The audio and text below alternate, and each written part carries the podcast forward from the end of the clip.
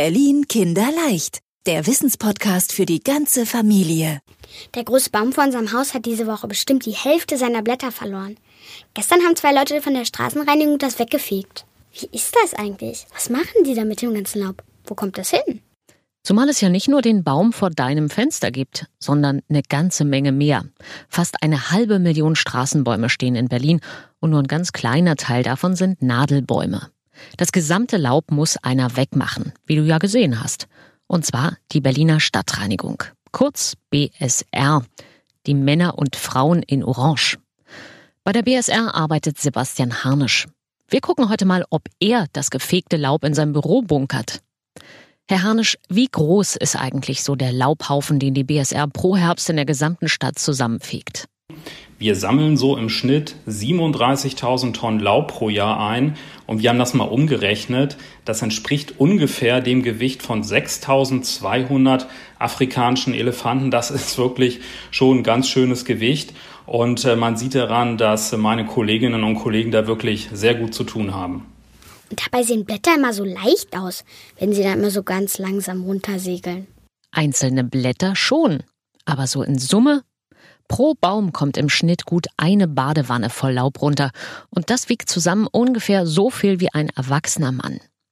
Zum Glück hat Sebastian Harnisch viele Kollegen für den Laubeinsatz. Ungefähr 2200 sind es. Ausgerüstet mit Besen und Haken und mit lauten Rucksäcken. Den Laubbläsern. Aber selbst die haben es schwer, wenn das Laub voll regnet und sich in nassen Klumpatsch verwandelt oder wenn zwischen den Blättern noch anderer Kram liegt. Gerade besonders oft zu sehen bei mir im Kiez weggeschmissene Papiermasken. Kennen Sie bestimmt auch, Herr Harnisch. Ja, wenn das Laub aufgefegt wird, dann kann natürlich auch mal ein weggeworfenes Taschentuch oder eine alte Cola-Büchse dabei sein. Äh, was ehrlich gesagt besonders unangenehm ist, ist, wenn es um das Thema Hundekot, Hundekacke geht. Also ähm, den Hundekot, den kann man eben auch teilweise gerade unter dem Laub, wenn er unter dem Laub liegt, sehr schwer erkennen. Und leider passiert es dann eben auch häufiger mal, dass unsere Kolleginnen und Kollegen da reintreten und das ist dann ärgerlich und auch ein bisschen eklig und übelriechend. Wie ist das eigentlich? Kann man sagen, in welchem Monat die meisten Blätter runterfallen? Ja, also das hat immer sehr stark mit dem Wetter zu tun, wie viel Laub dann wirklich runterkommt. Äh, es gibt bestimmte Wetterlagen, also zum Beispiel Regen, Sturm oder auch Kälte, wo man dann schon sieht, dass dadurch nochmal besonders viel Laub fällt.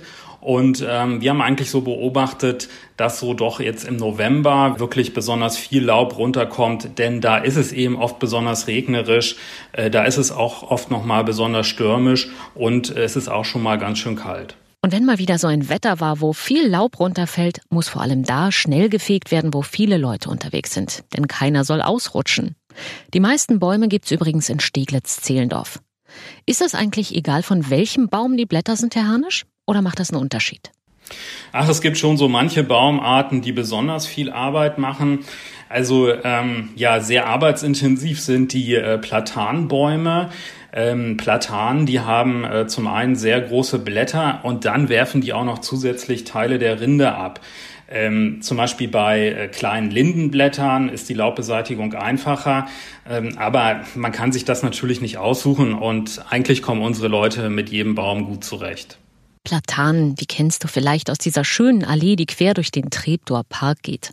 Und in Charlottenburg-Wilmersdorf gibt auch richtig viele Platanen. Fast viereinhalbtausend. Fleiß kriegen die BSR-Kollegen da am Ende des Arbeitstags einen Platanenbonus. Gemessen an der Zahl der Schubkarren? Oder gibt es überhaupt Schubkarren im Laubeinsatz, Herr Harnisch? Oder wie wird das alles abtransportiert?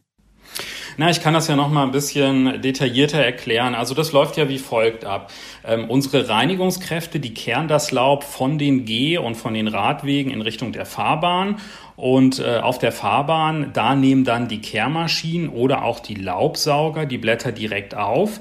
Wenn man allerdings wirklich sehr, sehr viel Laub hat, äh, dann ist es so, äh, da setzen wir dann sogar Schneeflugfahrzeuge ein, die schieben diese großen Laubmengen dann zu Haufen zusammen und die werden dann gesondert abtransportiert. Aber wir sind immer noch nicht weitergekommen mit unserer Suche nach der Stelle, wo die ganzen Laubhaufen am Ende landen.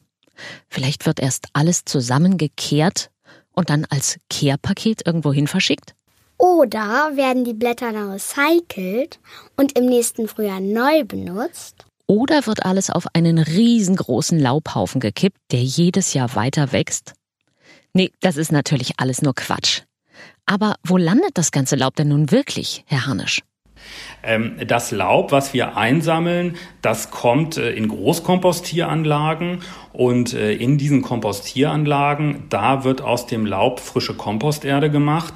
Ähm, es ist also so, dass dieses kostbare Laub durchaus weiterverwertet wird und sich damit auch ein Kreislauf, ein natürlicher Kreislauf schließt. Aus den Blättern wird also wieder frische Erde. Die kannst du in Opas Schrebergarten verteilen und vielleicht einen kleinen Apfelkern drin vergraben und wenn daraus ein Apfelbaum wächst, mit vielen kleinen Blättern. Und dann geht das Laubhaken von vorne los. Ach, so. Berlin Kinderleicht, der Wissenspodcast für die ganze Familie.